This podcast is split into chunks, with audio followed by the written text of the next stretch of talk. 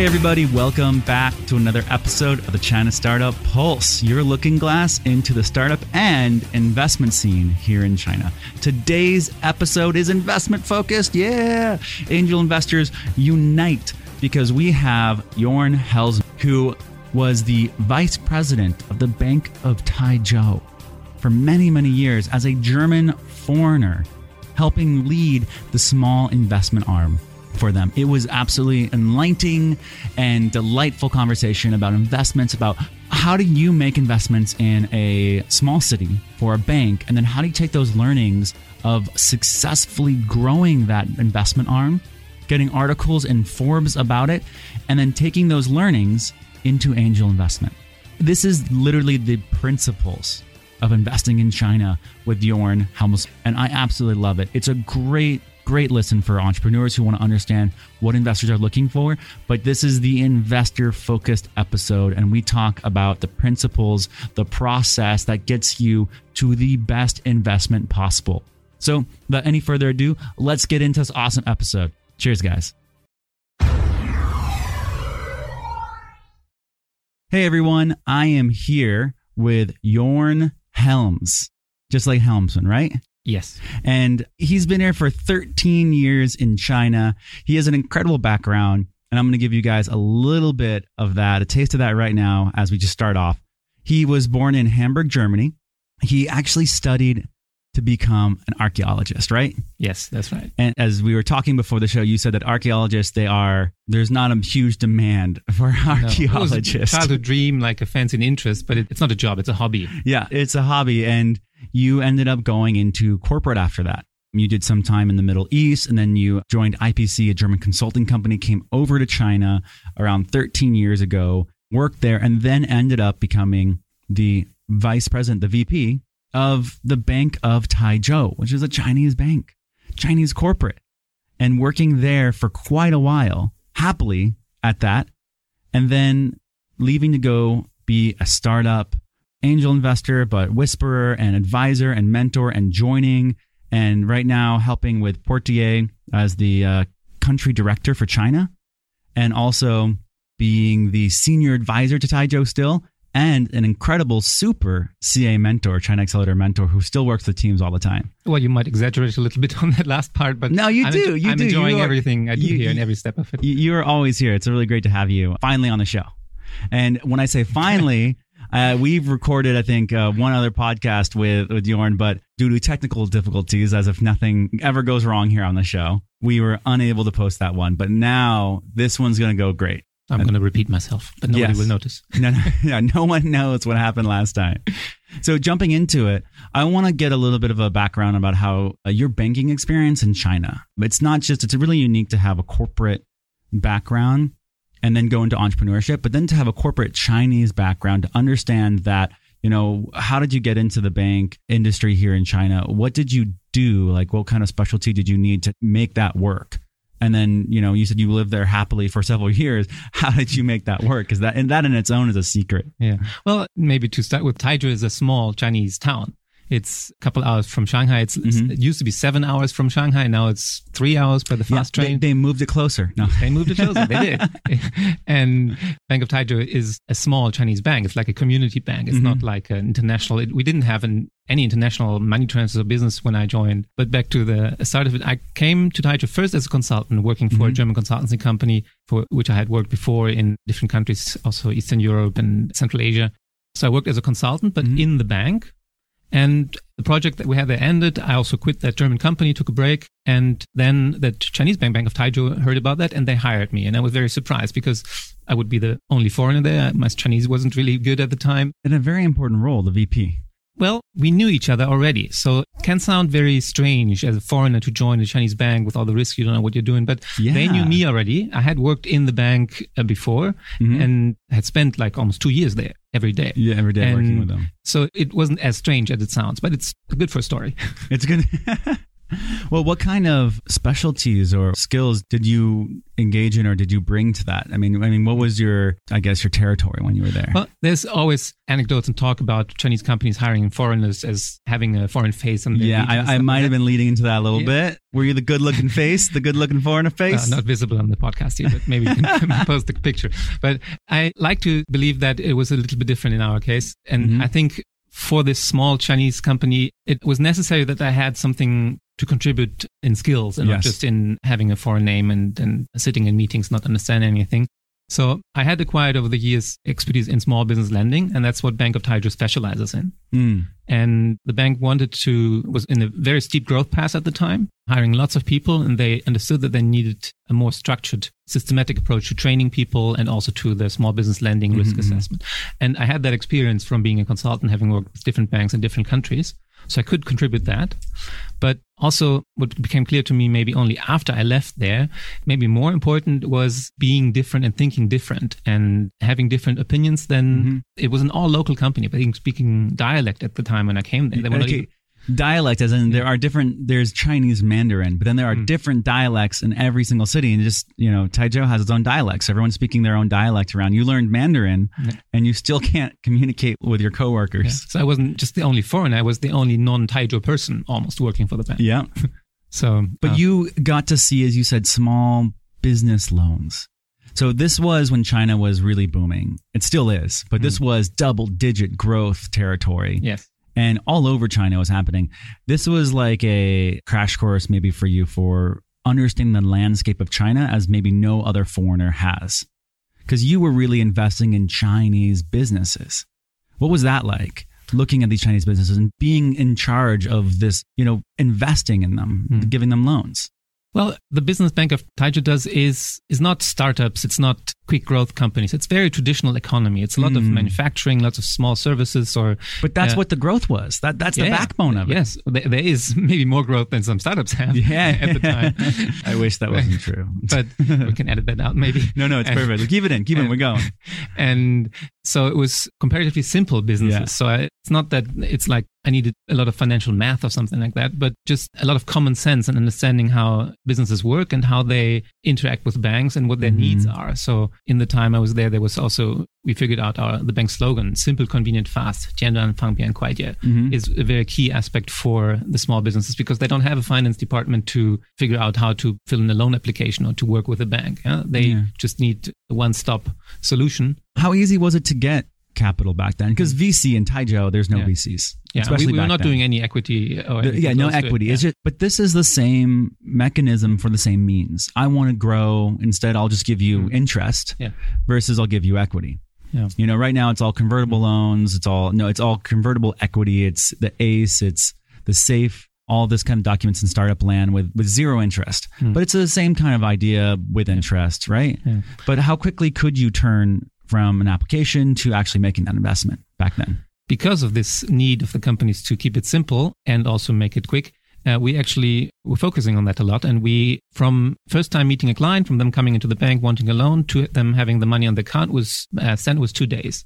Everything above Really, everything above that would be uh, reported and analyzed. Why in two so long. days you would Yes. be able to. Yes. And, and what were the But- check sizes? The averages that we were handing out at the time was maybe like 50, 60,000 RMB. Okay, that's loan that ten we were- thousand dollars. Yeah, we were going up to a million RMB roughly. Okay. And oh, actually, the bank that was my department that I was focused on this micro and small businesses. We also had something that we called like the middle sizes that were doing a Uh, little. it sounds like you're doing angel investment. It sounds like you're working with startups right here. Well, maybe that's why I'm enjoying this so much here. Yeah. China Accelerator.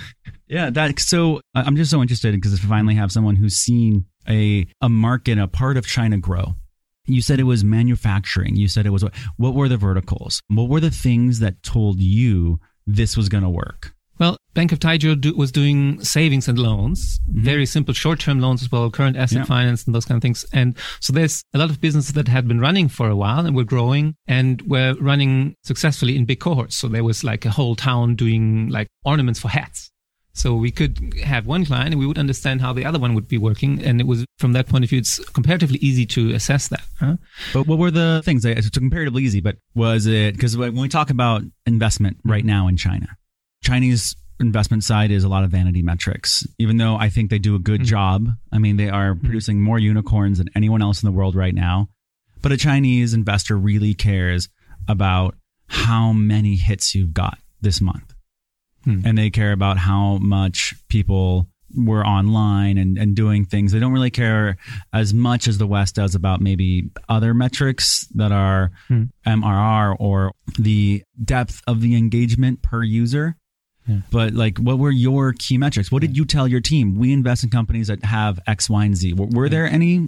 Well, the bank had traditionally been financing small businesses, and their key metric was the long-term relationship with the bank. So they knew somebody, and they would be asking around socially, like they do in China, "Is this a good This guy?" and then they would know, okay, this guy is willing to repay the loan. We can give him a loan, a small one. And so there wasn't. You're saying there wasn't that's the anything that was okay. That's first half. Yes, because they were running into a problem that because you can only kind of say yes or no, but you can't really measure what we call debt capacity. How much can they take and repay, and can they absorb and, Okay, and so use? then, then what was the So- numbers there? And that's what we brought in as a consultancy company, this IPC company I worked for, Mm-hmm. uh, as a methodology, and what we then rolled out in my time during the bank, throughout the whole bank, which is measuring their business. And since they don't have like accounting or bookkeeping very much, Yeah, we would look Yeah, at facts. We would go there and count boxes in their storage. No count way. People working in the factory. We would see if everything is live and working. We would look at their little order books, at their notebooks where they write down who owes the money and how many orders they got.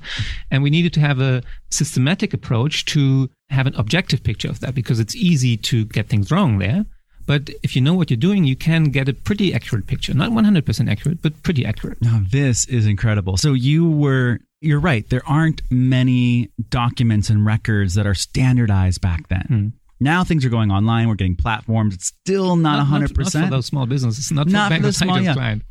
and you would go in with two days to close so you would first day person comes in you'd be like hey does anyone know you know uncle hong Well, it goes on in parallel. Right? yeah would- you'd go on in parallel and then they'd be like yeah he's a good guy yeah this works yeah you know this is a great idea i've been doing this for a while and then the other parallel is you have someone go there we're going to go check out your business yes. we're going to see how many people are working, how many boxes you have of supplies in the ship area Mhm. versus the And you know, people were, were hats. trained in doing the math of it because somebody, few people, but some would try to exaggerate too much or even cheat us and Oh, they yeah. would put boxes there.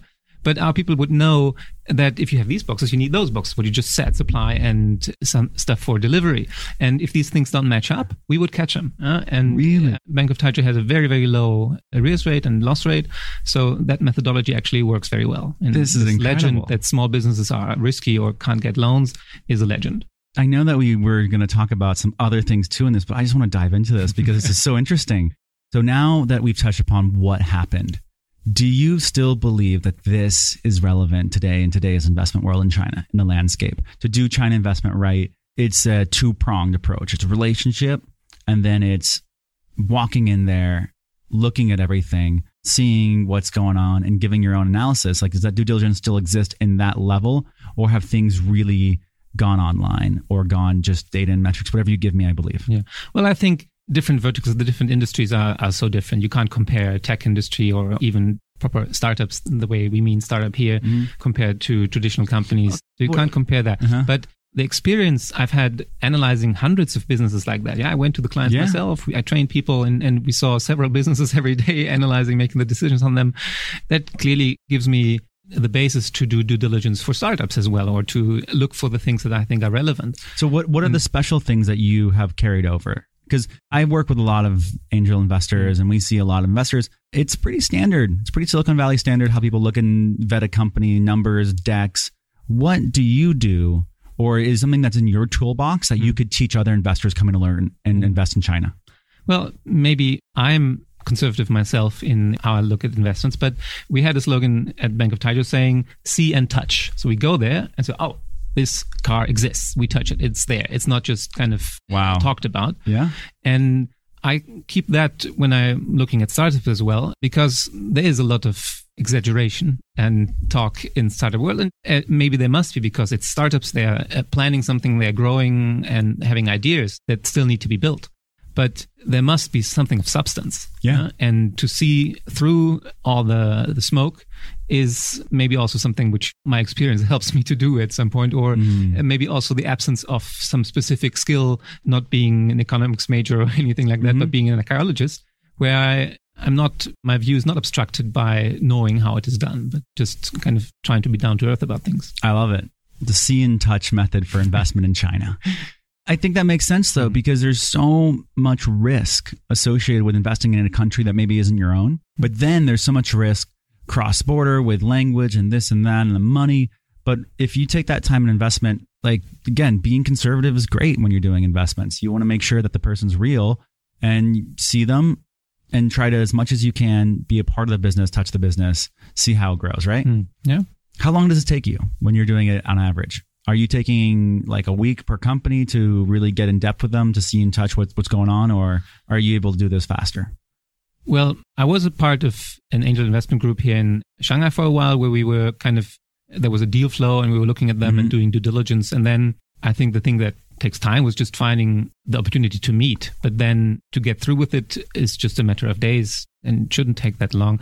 That I personally can now take here is mm-hmm. hanging around a lot in the China Accelerator office and seeing the companies and getting to know them. Yeah. That's how I joined up with Portier because actually the company does something that I'm totally not related to. No, I have nothing with the hospitality business. Uh, I wasn't didn't have experience with that, but I got to know Dennis, the founder. He was here. Yeah. and So Porte is a um, past uh, China Accelerator alum. They have an incredible technology. They basically place smartphones, smart devices that are fully connected in hotels all over the world. Yes. So you rent a room, you walk in, you know, instantly you're online. yeah, and our client, who we actually serve, is the hotel. For the guests, it's nice to have; they like it. But the hotels use it as a tool to engage guests, to upsell. Yeah, upsell. It's the hotel platform in your pocket. So if the phone's already the portal to your life, then they give you the phone in the new country. Hmm. Then it's through the hotel that you're experiencing it. Of course, you're going to go get a massage at the massage place or do that kind of thing. Yes. So I got to know Dennis. I got to saw that it's, it's Yeah. a cool, good product, and we were just having coffee a couple times. And I wasn't like specifically being a mentor, but Yeah, but it's I- in the substance spot. Yeah, there's So, being in the yeah. spot. I think there's a lot of value to this. I personally have seen you in the office a lot. Hmm. And I know that you put a lot of time in. That's why I say you've super mentor. You put a lot of time in just talking and being with her. Even if you don't consider it a lot of mentorship, just you being around does affect and help the startups. Because I see people are interested. You know, this guy with a lot of experience is here. But I feel like mentors in China, like if you're looking for investment opportunities in China, I think one of the best ways, maybe you, I'd love to get your opinion on this, is to join, is to find where the good startups are coming out of. Uh, any, there's a number of programs coming out and mentor or be there or literally put your office in front of their door as quick as possible, like, like as closely as possible. So when one of them, the startups come through, you can check them out. You can be there when you're working with them, when you're mentoring. I mean, our mentorship community, typically three reasons they mentor. One of them is for deal flow. They want the Yeah. first dibs. They want to know what what's happening. And even if it's not deal flow in that company, they can see the opportunity. This company is going to bring them and tell them like, "Oh my god, you know, personal AI on your phone is the future. Maybe not this company, but this is the Yeah, future because yeah. of this market." And then you can look other places, but as an investor looking into China, let's say deals or the best way to get the the most vision, it's these groups like you said, and then it's also working in mentorship. yeah. You know, you give to get. I came to Shanghai uh, uh, three years ago, Mhm. and that's when I stopped being da- involved in daily business with the bank. So I had more time. I have a super wife who works now and pays the bills, so I have time to be a mentor as well. Hey, And- you're, you're you're a guy tie. exactly, exactly. I take care of my kids' kindergarten as Yeah. well. and so I came here as a amateur Mm-hmm. angel investor. I didn't know anything about it. And I was so overwhelmed by all this great energy and these great ideas and these great opportunities. And at the same time, there's so much there, like what you just said, opportunities here and companies there, and you're chasing after everything. So that is also some sort of a risk because you can also be disappointed because your, your expectations Yeah. are up. You're still not tuned into understanding the communication and what it actually like seeing through the smoke. So giving yourself some time and not coming in with like a specific interest on, so I need to make five deals this year, or I want to achieve this kind of a result or uh, something, but just hanging around and giving yourself time if you have that opportunity, and I think many angel investors don't do that like for a living, but at the side of besides something else what they're doing, then I think that's a good strategy to be part of a community, pick your community. Don't try to be in all of them and get to know them, get mm-hmm. to know mm-hmm. the people, learn how they communicate, what they mean when they say A or B or double A or whatever. Mm-hmm. And then that can help making better judgments, I think. I like that. I think that it's a system, right? You're never going to make the best call right away. But if you have a process that gets you there, you're going to get there. Yeah. What are the biggest risks? You said a little bit that you're trying to avoid risk by doing this, but you've been here for a long time. You've seen a lot of people come in and either ask for money or say they're an investor and fail. What are the risks? What are the things that investors, when they come into China, they fall trap or they fall victim to?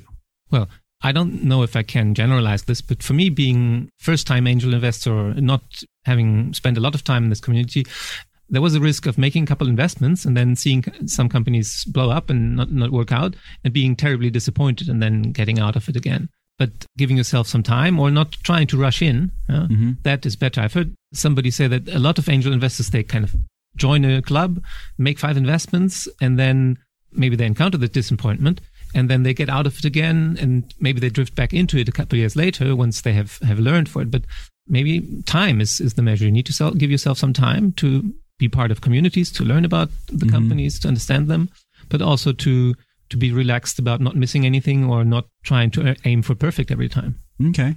So is there something that foreigners or, or international investors are more comfortable with?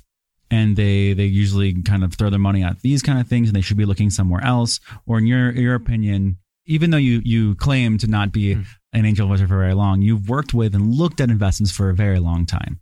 So you say that you were an early angel investor right now but you've really seen a lot of growth and you've done a lot of investments in different verticals all over. And what i want to touch upon is the landscape in china the investment landscape. Mm. so where's the the best deals right now? Or what do you think the most growth is or can i still invest in ornaments for hats over in the country or is that a good deal even? Should i think about it? Like well you know.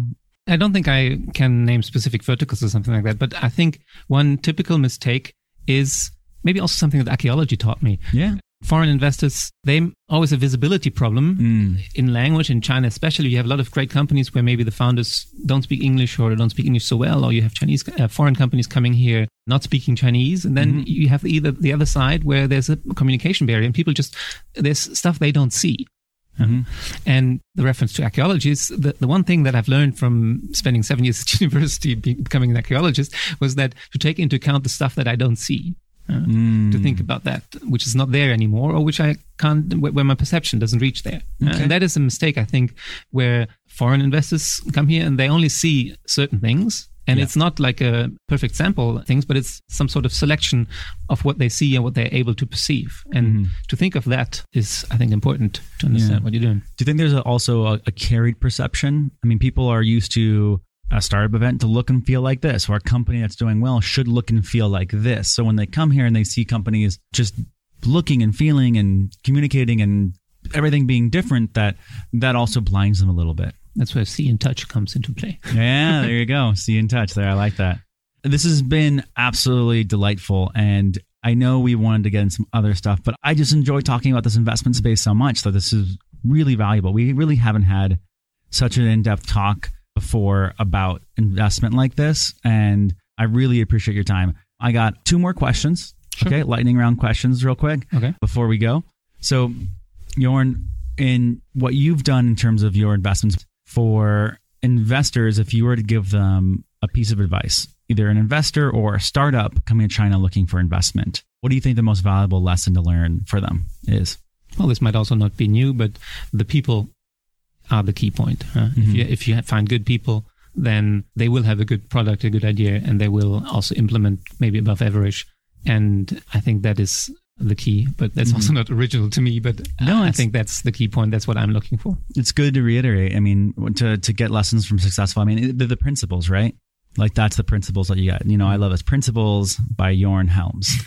you know, I I really like it. This is the end, so this is your opportunity to how do people get a hold of you if they want to get in touch? You know, you can promote what you're doing and well, the companies that you're working with right now. This is your your opportunity for promotion. Go ahead. Well, people can find me. I'm, I'm, not on Twitter or Facebook or anything like that. We don't have that in China, yeah. but I'm on LinkedIn. So if people want to find me, they can find me there. Mm-hmm. And it's um, J O R N H E L. Well, they're different spellings. My German oh, name it? has J O with two dots J- R N. Okay, J O R N. And then H E L M S. But the international transcription would be J O E R N. Great. So we'll have a link on, in the description on, as well. On WeChat, I have both. Okay. Yeah. And the startups I invested in, the startups I work with, they are all great. So mm-hmm. you already mentioned them. I'm not going to repeat that. I think for somebody maybe also outside of China, it's worthwhile to look at the bank that I worked for. That's really my career home, I should say, the, mm-hmm. the company I identify with great management, great people, down to earth people. And there is a few articles in English about them. Mm-hmm. And the bank has a name for itself in, in the Chinese banking sector, even though it is small because it's specialized and it's kind of unique. Yeah. So I think that would be something interesting for people to look at. Oh, interesting. Awesome. Thank you so much, Jorn. This has been great. All right. Thank you. Thanks, everyone. Have a good one. Take care. Hey everyone, I just want to take a quick moment to thank our sponsor, China Accelerator. They are a accelerator based in Shanghai, bringing international ideas into China and Chinese ideas international. They're number one in what they do. They're a three month program and they help build your idea and make it amazingly successful. You can find out more at www.chinaaccelerator.com. People Squared is the original co working space in China. It's your home for startups, no matter what you're working on. Small team or large, it has all the resources, the environment, the culture, everything that you need to take your idea and make it successful. Founded by Bob Jung, an entrepreneur himself who really understands what startups need, it's a great place to bring your team and find success. You can find out more at people-squared.com.